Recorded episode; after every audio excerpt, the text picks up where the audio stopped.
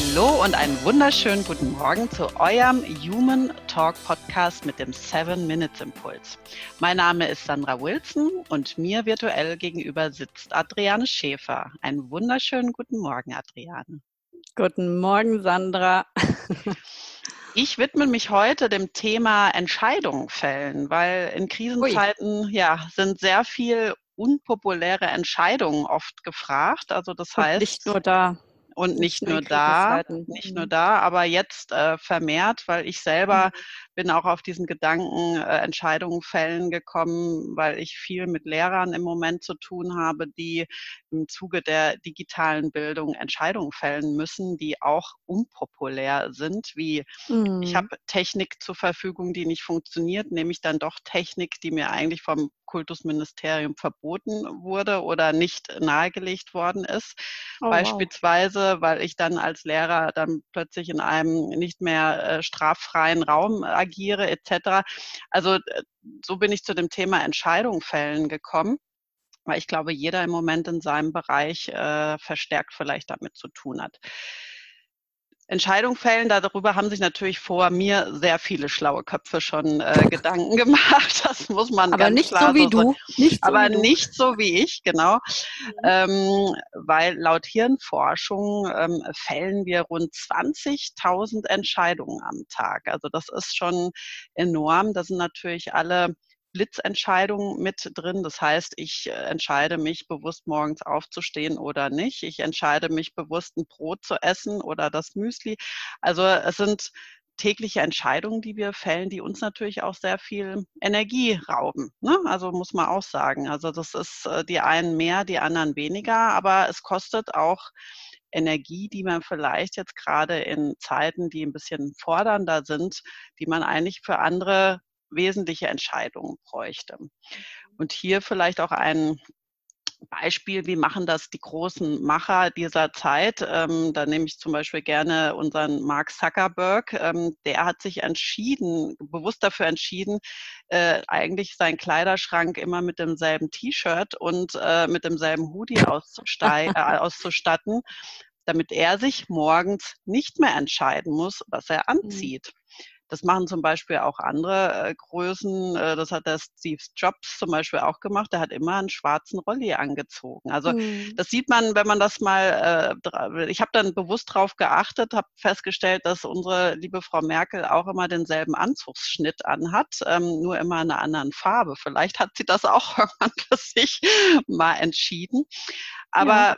unterm Strich steht, okay, dann entscheide bewusst Entscheidungen, die du am Tag zu fällen hast, indem du mhm. dich ähm, da dir deine Strategien entwickelst. Ne? Also was halt auch wichtig ist und was nicht wichtig ist. Ne? Also du genau. kannst ja auch 20 verschiedene Anzüge haben, aber du weißt, du kannst jeden davon nehmen. Also so mache ich das zum Beispiel. Ne? Ich habe vielleicht viele unterschiedliche Dinge, aber ich kann einfach reingreifen, anziehen und ich weiß, alles, was im Schrank hängt, kann ich gebrauchen und Genau, genau, also dass ja keine Entscheidung treffen muss. Mhm. Genau, und das, kann, und das kann man, denke ich, auch auf viele andere Alltagsthemen äh, anwenden. Da muss man mal ganz bewusst sein, äh, bewusst mal reingehen, welche Entscheidungen kann ich mir eigentlich systematisieren im Alltag. Ne? Da ja. muss man sich einfach mal anschauen, was mache ich den ganzen Tag und ähm, wo, wo kann ich auch sagen, okay, diese Entscheidung will ich einfach bewusst nicht mehr fällen.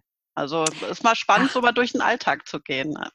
Ja, weißt du, was total spannend ist, Sandra? Mhm. Seitdem äh, wir nicht mehr, seitdem Restaurants zu haben, Clubs zu haben, Bars zu haben, finde ich es zum Beispiel sehr entspannt, dass ich die Entscheidung fürs Wochenende überhaupt nicht mehr fällen muss. Also ich habe mir am Wochenende immer, also vor dem Wochenende wahnsinnig viele Gedanken gemacht, was mache ich am Wochenende? Das kann man sich sparen, weil da geht ja gar nichts mehr. Und das, da ist plötzlich voll der Raum, voll die Kapazität für andere Dinge. Habe ich, also nehme ich so wahr. Ich weiß ja. nicht, wie es dir geht.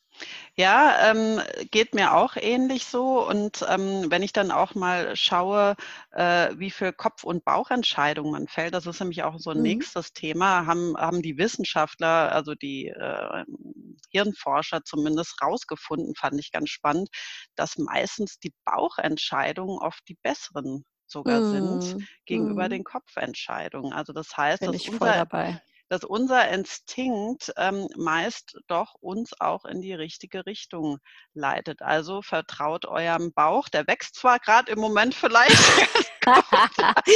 Meiner leider auch. Ja, aber äh, er lässt euch auch ja. die richtige Entscheidung fällen, fand ich. Wenn man es zulässt. Wenn, Wenn man es zulässt. zulässt. Genau. Genau, genau.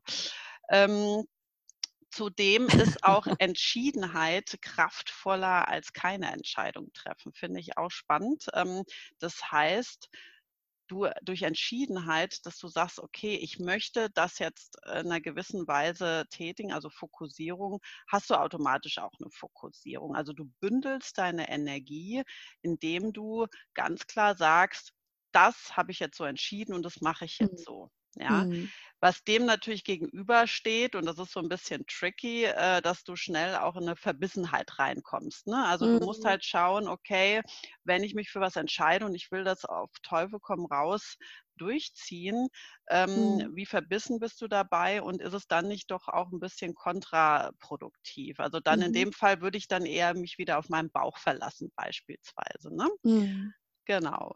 Also so ein Mix aus allem so ein Mix aus allem, genau. Dann ähm, möchte ich jetzt noch mal zu einer Technik kommen, die fand ich nämlich ganz gut. Mhm. Ähm, wie kann ich Entscheidungen äh, für die Zukunft fällen?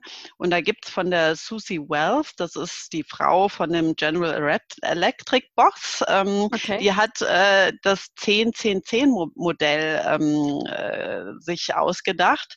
Und das heißt, sie sammelt ganz viel ähm, Informationen, bewertet die und dann fragt sie sich, welche Auswirkung hätte meine Entscheidung in zehn Minuten, in zehn Monaten oder in zehn Jahren. Also von daher, wenn du eine Entscheidung fällst, überleg dir, ähm, wie diese Entscheidung, welche Auswirkungen hätte das? Und das also die Konsequenz der Entscheidung. Genau. Und mhm. damit möchte ich auch heute enden ähm, und mit meinem, meinem ganz persönlichen Statement auch, muss ich sagen. Mein Kind kann es schon nicht mehr hören, aber äh, Entscheidungen.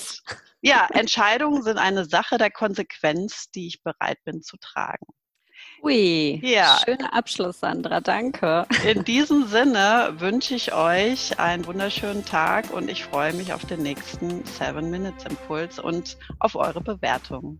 Tschüss. Danke, tschüss, Sandra, schönen Tag für dich.